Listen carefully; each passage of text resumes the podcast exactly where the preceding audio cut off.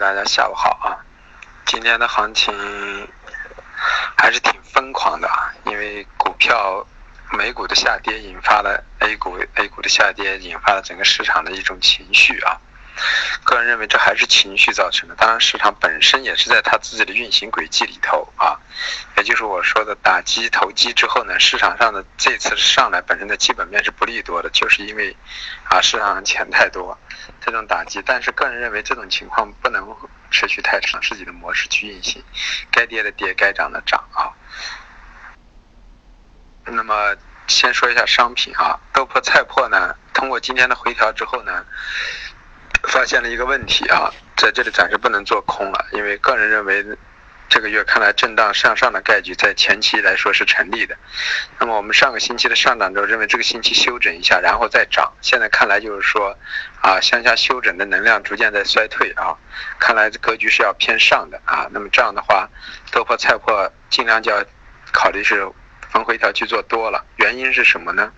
就是中榈油豆油，中榈油豆油本身我们认为在节前呢。啊，就是在那个中秋节之前是偏上的，甚至中里又有创新高来五六五六五五六六的格局。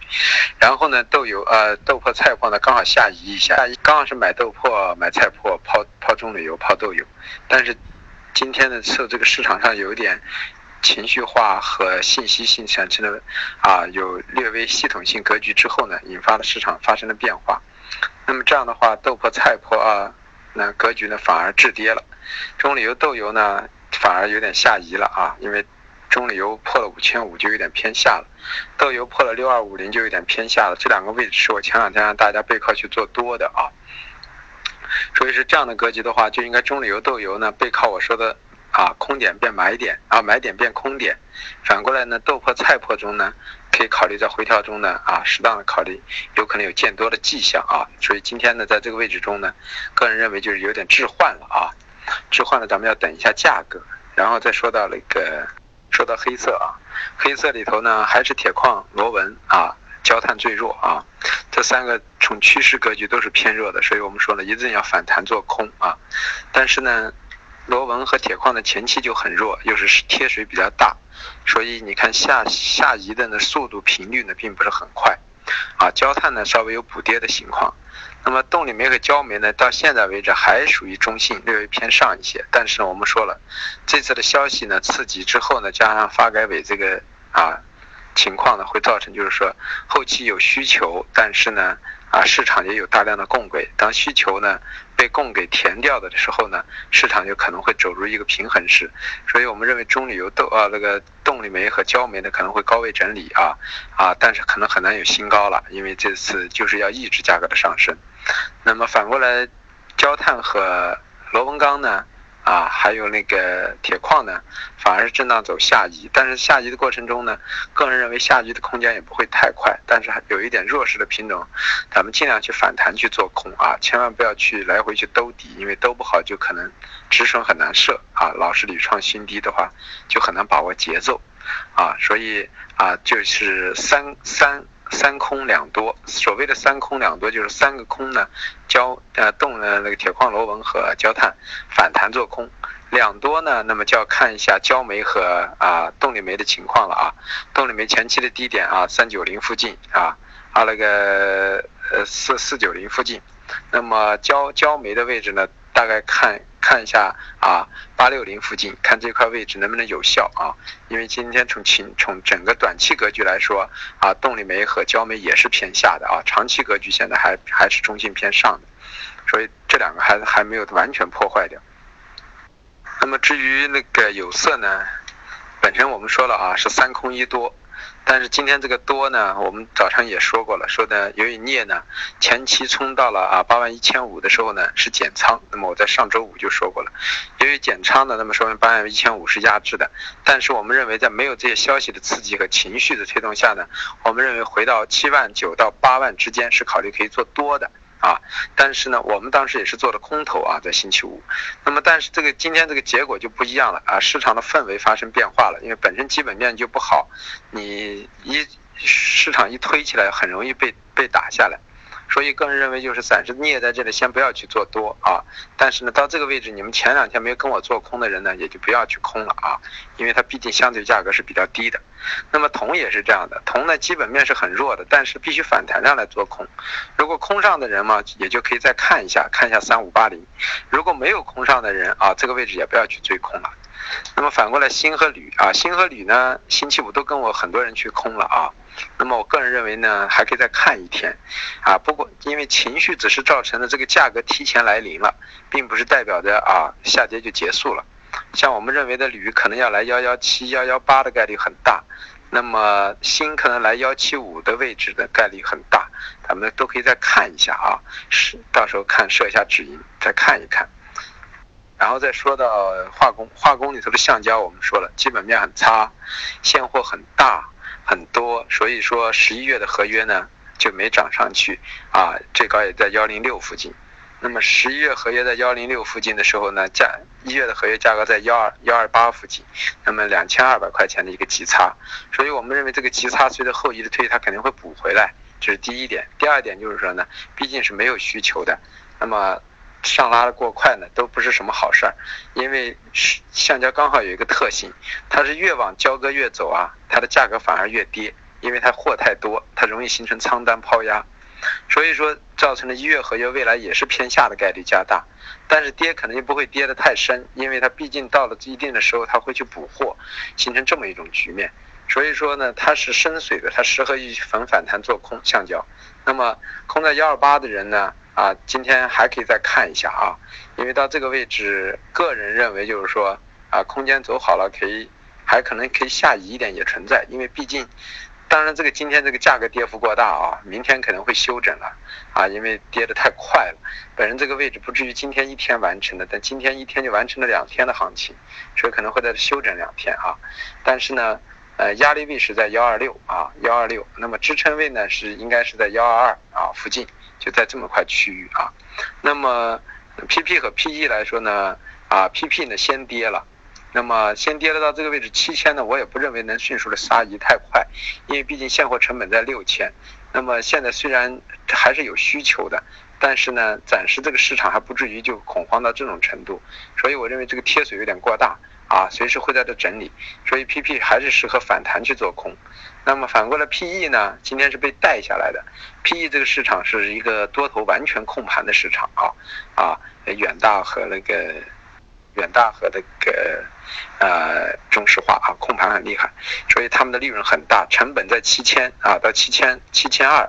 到七千五区域，可是呢现在的价格呢却在多少呢？却在八千七八千八。啊，那么这样的话就一千二到一千四百块钱的一个盈利，所以说中石化今年在塑料上是狂赚的，所以在这个价格上我们不认为会马上的下移，但是最终是会下移的。为什么？一需求淡季逐渐的来临，二马上检修将开始逐渐的出现啊，所以最后的结果啊，化工还是反弹做空为主要格局啊。那么第五个说的什么？说的软商品，软商品里头咱们说的棉花啊，棉花我们。啊，在星期五也给大家说了，如果星期五晚上开盘还不能冲击到幺幺四二以上，那么这样的话代表的市场只要破了啊幺三幺幺四零六零附近就应该考虑出货了。那么今天早晨也给大家机会了，甚至有些人听了。啊，我在周末讲的江恩的周期的时候，我们就说到了周期，刚好说到了周期中的反穿反折点口呢，就应该是在多少呢？就是在二零零附近区域。那么在这块区域如果没有上移，那么向下的空间就会大。所以我们当时说，而且是缩量的，所以在这样没有一个上涨中没有买盘是很难起来的。所以我们说建议大家走掉。那么早上还有零八零零九零的位置给大家走，走完之后，现在到这个位置，我们认为幺三八的区域呢，啊来的概率比较大。那天星期五白天就已经说了，如果啊破了幺四零六零，可能还会见到前期的幺三八附近区域，所以在这样的过程中，棉花可能也是做一个震荡了啊，短期。这里头呢还说到一下淀粉啊，啊淀粉和玉米呢，我们说了综合格局、长期格局都是偏弱，但是由于它提前先跌了，所以今天当大幅形成暴跌的时候，它在休整，但是呢现在还是在弱势整理中，只能反弹做空为主流啊，就看反弹的点位了啊，所以但是呢它不会那么流畅的下移。然后综合一下就说呢，个人认为呢，就是说啊，市场呢。明天可能会进入一个休整期，因为今天的行情都是在有打压下形成市场一个加速的杀跌。明天市场将持稳，持稳之后走出各自的个性，那么跌得多的品种就会反弹，那么被带下来的品种也会反弹。反过来就是该涨的品种可能也会上涨。啊，咱们说了那个，呃，刚才已经说过，就是说。豆粕、菜粕有可能有强势特征，现在看来这个特征有点明显了啊，所以今今明两天如果还下不去，可以考虑逐渐的就去建它的多头，反过来反上来就可以去建油脂的空头。但是有一点大家一定要记住，豆粕、菜粕没有大涨啊，呃，到十一月份之前都是一个底位大宽幅震荡啊，油脂反而会在这一次如果再没有创新高之后，个人认为油脂随着后期的推移，有可能这个高点就会成为啊啊。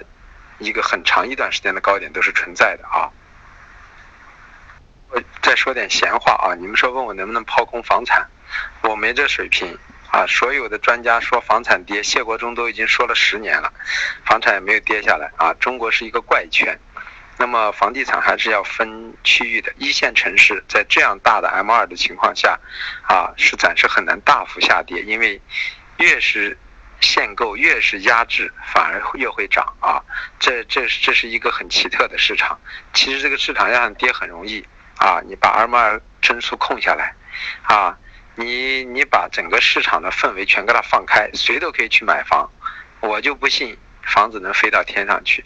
三四线城市放开，为什么没人买？因为三四线城市没有人口。那么这边有人口这样买，但是价格实在过高之后，啊，就会人出人口挤出效应。我们认为为什么不太会大跌一线城市？因为这几年高铁网的逐渐的开始逐渐开通之后，啊，卫星城市将会逐渐的出现。华东地区可能像，嗯，上海到南京啊，高铁的发生只有一个多小时啊，这个上海的。坐地铁上班的人也得一个多小时，到杭州才四十分钟或半个小时，这样就会慢慢的形成一个到昆山啦，对吧？十五分钟就到了，到苏州啦，那么以后这样都可能在半个小时到一个小时以内完成。那么这样的话，车也很便宜了，从家里开车到车站，从车站再坐上高铁的月票，然后这样就会形成一种卫星城市。在发达的城市来说，百分之三十以内。是高高净值人群可能住在城里头，百分之七十的人都是住在啊城城郊结合的地方或者更偏的地方啊。你像日本东京，它附近很多在东京上班的人都是在大阪啊，在长崎啊，都要坐四五十分钟的新干线的，所以说它会那边的价格房价就很便宜，一套房子才一百万人民币左右就可以拿上，而且是装修好的。所以你要说未来的房价的。啊，下降是周边的城市逐渐的上来，啊啊，中心城市的房价，一线城市不会下来太多，因为它要吸引周边的城市逐渐起来，但是呢，又要把很多能够买得起周边但买不起城中间的人再挤出去，但是还要为这个城市去服务，这么一种情况，这是未来的一个格局，所以说。当 M 二在持续增加的情况下啊，市场先不要去想大幅下跌，啊，我对这个市场，你问我，其实已经，我现在得到的理论是已经在失败中得到了理论。我们在一二年就把大量手上的房产已经卖的差不多了，所以说造成现在就是手上就已经没什么啊大量可卖的房了，就是因为我们对市场的判断是失误的。但是从小周期来说，我们认为呢，在一七年的六七月份以后，市场。可能房价会逐渐从一个高期止住，有有回落迹象，但是呢，啊，一线城市的房价呢是可能盘在高区啊，不太可能急剧的下移，因为下移之后呢，对银行是有压力的。虽然中国的银行和房地产的比值来说是安全的，因为首付都是三成，对银行是没有负担的，也没有压力的，但是长期这样下去的话，嗯，是很有问题的。人家说的一线城市的房子啊，可以可以相当于买下啊。啊，半个美国了啊！那么这就说明这个房价虚值就跟当年的东京房价上涨的时候，日本东京的房，整个日本的房子可以那个房价产生的市值可以买下四个美国一样的道理，最后出现了崩盘，所以这都是有问题的啊！既然已经买了，就看一下吧，因为七万九这个位置虽然不是最好的位置，但也还是。可控的啊，因为当时我们也说了，背靠七万九到八万去去买，啊，后来提到七万九千五左呃七万九千五左右，那么这次是由于恐慌因素砸下来的，那么你大家都知道，在七万八千左右的时候，盘口是一直是盘整的啊，所以现在在这个位置，既然你已经买了，就看一下吧，因为七万九这个位置，如果仓位。是你能够接受的啊，就是说不至于被随时下跌一点就挤出来，那么你就再放一放啊，看一下。既然已经做进去了啊，本身按常规理论是背靠七万九买，破七万九先出来，不行了再买回来就行，就像上次棉花一样的格局。因为我们不知道市场上的一个氛围到底有多强，那么只能等到明天。明天如果市场有有急速的下影线的反抽，那么该涨的还都会涨啊。你像这次的镍其实是被带下来的啊。那么这次反过来呢，那个焦煤也是被带下来的，对吧？所以要看一下，有些东西现在还不能完全定下来。那么已经顺势的空单呢，在这里想。量大的减一点无所谓，量不大的都可以再看一天。咱们一定不是平在最低价的单子就是成功的单子，也不是平在最高价的单子叫成功的单子，而是平完之后你感觉的市场已经往另外一个上发展，你可以做另外一张单子的时候才叫成功的单子。反过来就是在这过程中，空在最好的价位和买的最好的价位也不是。